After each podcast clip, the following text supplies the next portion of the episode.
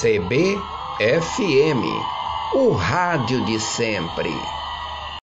Vai começar cada hora. Floriano Dutra. Tribunal de Justiça suspende concessão do Parque Estadual das Sete Passagens. Expor Mulher levou empreendedorismo feminino ao Pelourinho. Ministério Público ajuiza ações para titulação de territórios quilombolas. Olá, amigos.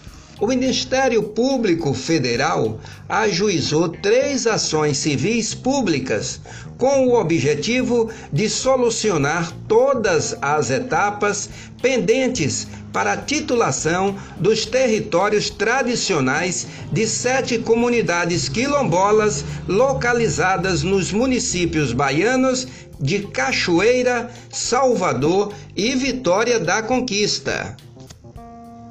Por fim, em cada uma das três ações, o Ministério Público Federal pediu que tanto o INCRA quanto a União sejam condenados a pagarem indenização por danos morais coletivos em valor não inferior a um milhão de reais por ação, que será revertido em investimentos das políticas públicas destinadas aos territórios quilombolas.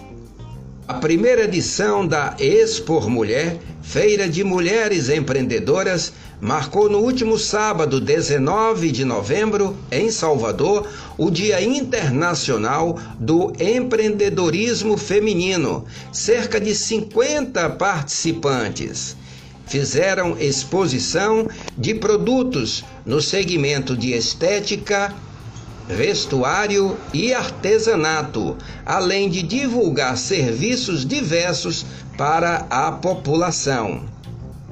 A Expor Mulher traz uma importância significativa quando a gente pensa no fomento ao empreendedorismo feminino, pois são mulheres que estão sempre comercializando os seus produtos, os seus ofícios e com isso gerando renda para suas famílias.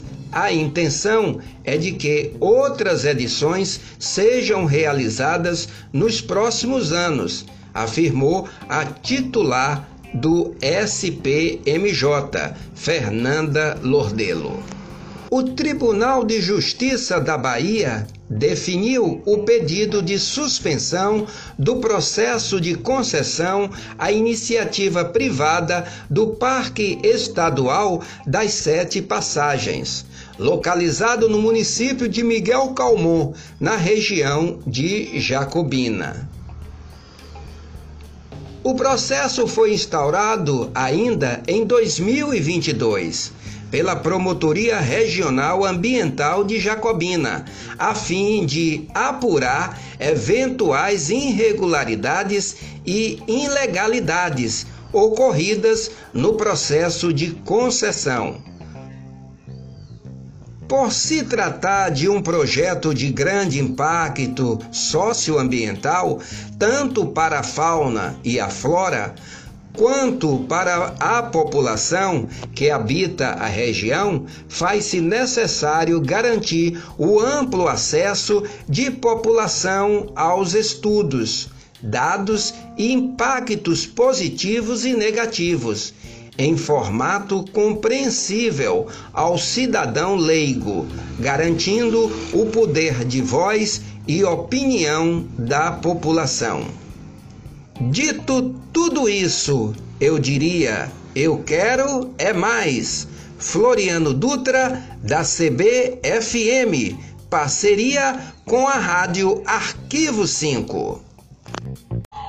CBFM, o rádio de sempre.